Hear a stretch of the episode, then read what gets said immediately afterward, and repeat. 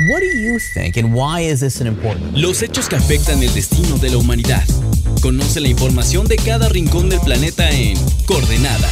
Россия не так давно присоединилась к деятельности этой организации. Saludos amigos de Reporte Indio, ¿cómo están? Espero que se encuentren muy bien y bienvenidos a una nueva edición de Coordenada del podcast donde te hablamos de todas las noticias internacionales más relevantes que están sucediendo en este momento. Como siempre se encuentra su servidor Cristian Maxisa y me encuentro con mi colaboradora Mafer Muñoz. ¿Cómo estás Mafer? Muy bien, gracias Cristian, qué gusto saludarte.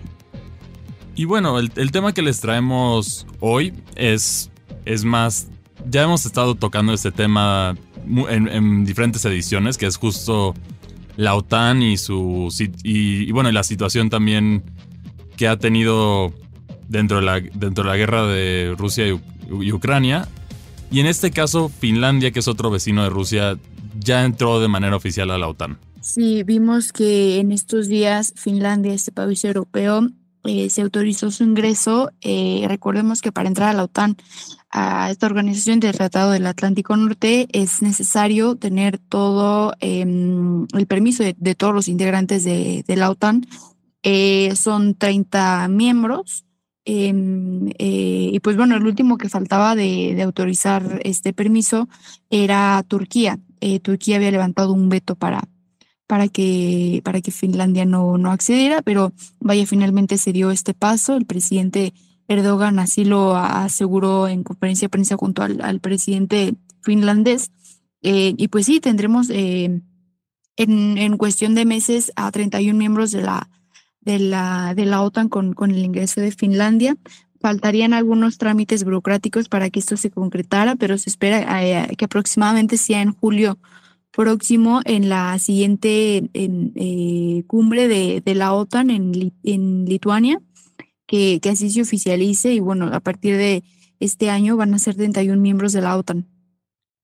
Y bueno, aquí tenemos también unas, un par de situaciones. Primero vamos a hablar un poco de por qué Turquía no quería que entrara Finlandia y era por temas políticos con el, con el debate de la, de la masacre de los armenios, que Finlandia siempre ha apoyado, ha, pedido que se reconozca esto, pero Turquía dice que no y, y bueno, ese era como el, el, resumen más cortito que puedo hacer sobre, sobre la razón que, que Turquía no quería que entrara Finlandia a la OTAN. Claro, y recordemos que la solicitud de Finlandia se dio el año pasado, eh, prácticamente semanas después de que iniciara la invasión a, Ucrania, eh, de Rusia a Ucrania, y, pues sí, Finlandia lo hizo en conjunto con Suecia, eh, y como bien lo mencionas, em, el gobierno turco estaba en contra de que Finlandia accediera, tanto Finlandia como Suecia, y pues bueno, finalmente aseguro que el gobierno de Finlandia está dando pasos auténticos y concretos para para mm, eh, acceder a la, a la OTAN.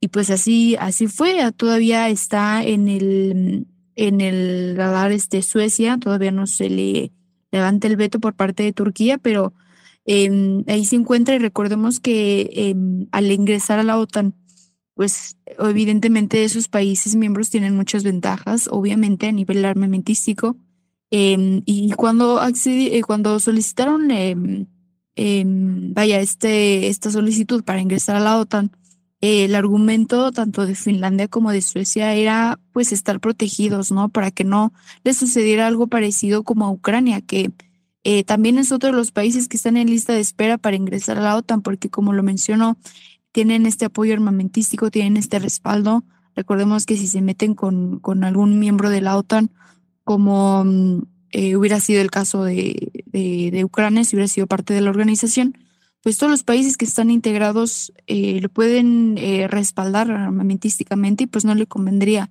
al país que se metiera con, con uno de los integrantes de la organización. Y bueno, aquí también otro detalle es los antecedentes de Finlandia con Rusia, que, que vaya que ha tenido, ¿no? O sea, originalmente durante muchos años Finlandia sirvió como un punto neutral entre la OTAN y, la Unión Soviética en su momento y después Rusia. Pero la realidad es que también Finlandia ya sufrió de una invasión en su momento soviética que lograron, lograron aguantar. Los finlandeses lograron aguantar de una manera heroica en este campo de batalla de invierno. Y y eso fue la razón por la que no se logró completar la, la invasión de, lo, de la Unión Soviética en Finlandia, pero eventualmente entonces asumieron este rol neutral. Y también es, es importante destacar su ubicación geográfica que es prácticamente fronteriza a la de Rusia, a la ciudad de San Petersburgo.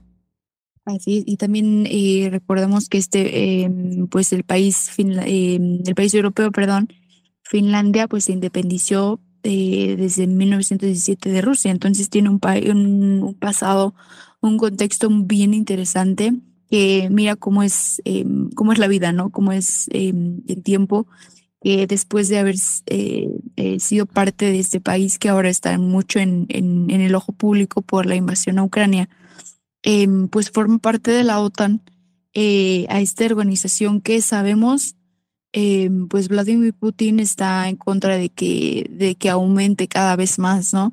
Y, creo que en la misma posición, eso era lo, los puntos que coincidía con el presidente Erdogan, el presidente turco, eh, porque ambos estaban en desacuerdo de que la OTAN siguiera creciendo, pero pues vaya, a diferencia de, evidentemente, de Vladimir Putin, el presidente Erdogan, pues em, pedía a cambio diferentes avances eh, en cuanto a las acciones de los países solicitantes de la organización. Em, y como bien lo mencionabas, pues se pedía a cambio algunas actividades por parte del gobierno finlandés. Así, así ya pasó. Em, y pues bueno, vamos a ver también cuál va a ser la reacción del gobierno ruso ante, ante este crecimiento de la OTAN eh, que seguramente, y no lo dudo, va a seguirle abriéndole las puertas a, más países, eh, que yo creo que en el, en el caso de Ucrania, por ejemplo, que está en la lista, como lo mencionaba, pues yo creo que van a tardarse mucho para que esto suceda, porque ahorita evidentemente está en un conflicto muy delicado que no sabemos cómo vaya a, a resultar eh, si es que se, se, se, permite su ingreso a esta organización o a esta alianza militar. Yo creo, la verdad, que dentro de esto, Ucrania no, lamentablemente no va a poder ser un miembro de la OTAN porque si no se podría desatar un conflicto militar mayor. Yo creo que Estados Unidos específicamente, que es considerado y es el líder militar de la OTAN, yo creo que no se metería en ese juego y pues, por eso es la situación. Todo esto empezó porque, ya lo habíamos mencionado, por la expansión de la OTAN y seguro este va a ser un, golpe duro para Rusia. Habrá que ver cómo reaccionan, que al momento todavía no tenemos palabras oficiales de parte del gobierno ruso, ¿correcto? Sí, no, eh, como lo mencionaba, seguramente o eh, en, en, el panorama del presidente ruso hay de dos, o hacer caso omiso a lo que sucede en, eh, a nivel de Occidente em, o manifestarse en contra, como lo había, había eh, hecho antes en, favor de que no creciera la, la alianza militar, pero pues ya, ya lo veremos en, próximos días cuál será su reacción.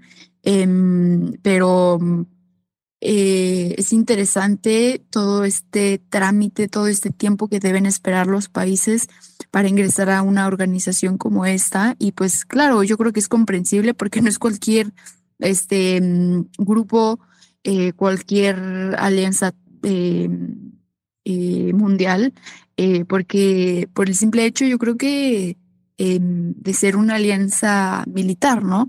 Una, un grupo en el que te puedes respaldar armamentísticamente. Sí, así es, pero yo creo que por otra parte también es un arma de doble filo porque está volviendo a dividir el mundo, ¿no? Yo creo que de lo que hemos visto parecen ser indicios de una nueva guerra fría, ¿no? Sí, yo creo que siempre es complicado eh, hablar de estos temas bélicos. Em, ¿Por qué? Porque, mm, bueno, socialmente podríamos pensar que ya estamos en un punto en el que el diálogo debería ir primero, ¿no?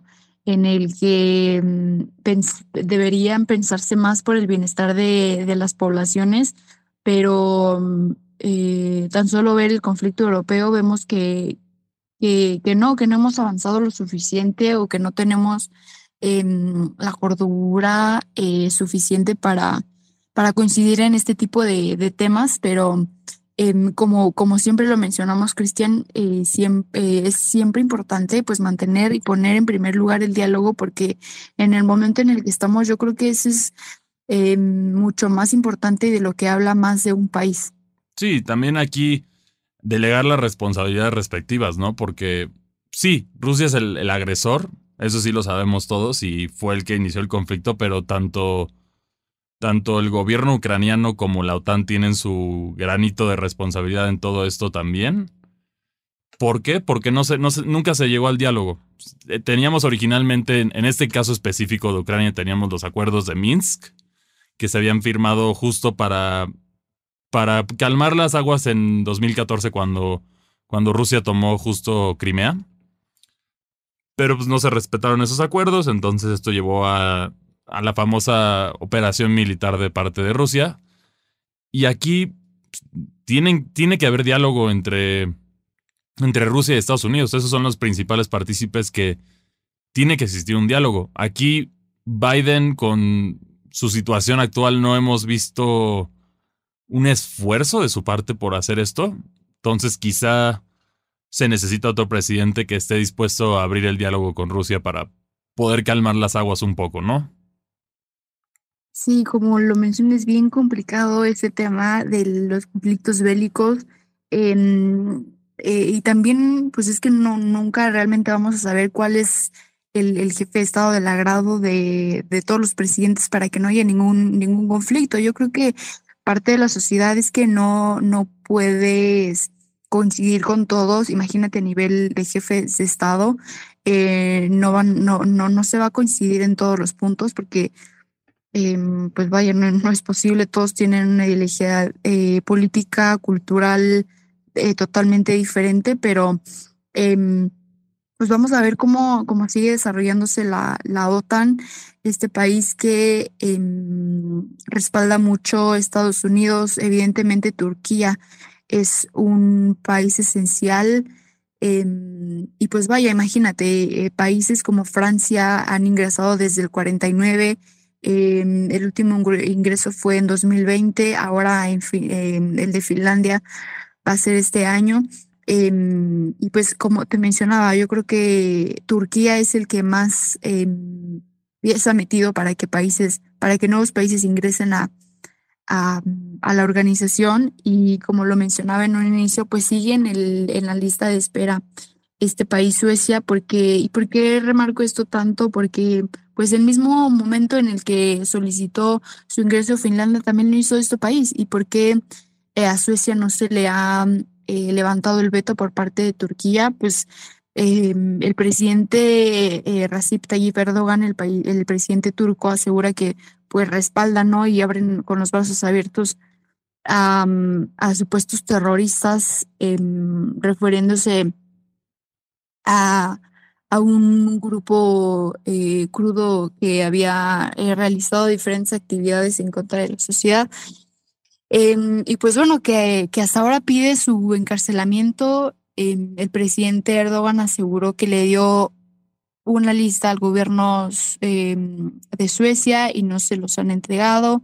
y pues bueno, esto pone trabas para que eh, Suecia pueda ingresar a la OTAN, que vaya, hasta ahora no se ve un panorama positivo para, para Suecia, pero también vimos por parte del gobierno finlandés que mm, pues aseguró que su ingreso, su adhesión a la OTAN no, sería lo mismo, ¿no? Sin Suecia, em, que son dos países que sabemos no tienen em, panoramas tan conflictivos como otros, em, pero que al parecer y evidentemente son muy, muy importantes para, para Turquía para que puedan acceder y puedan compartir un espacio como lo es la OTAN. Sí, por otra parte, aquí el, el, de prioridad en este sentido efectivamente era Finlandia por, por su frontera con Rusia. Suecia por lo menos tiene a Finlandia antes de, él. Entonces, es, este, esta situación, por lo menos Suecia puede estar más tranquilo en esta situación en lo que, en lo que logran arreglar esto. Turquía yo creo que va a ser un jugador clave dentro de esto, pero regresando al centro de esto, pues, es lamentable que un ajedrez, político de poderes entre, entre Vladimir Putin y la OTAN ha llevado a derramar tanta sangre de, de los ucranianos, porque no hay solución de las dos partes y también es un país, gracias a la, a la intervención tanto rusa como de Occidente en Ucrania, pues, es un país completamente dividido.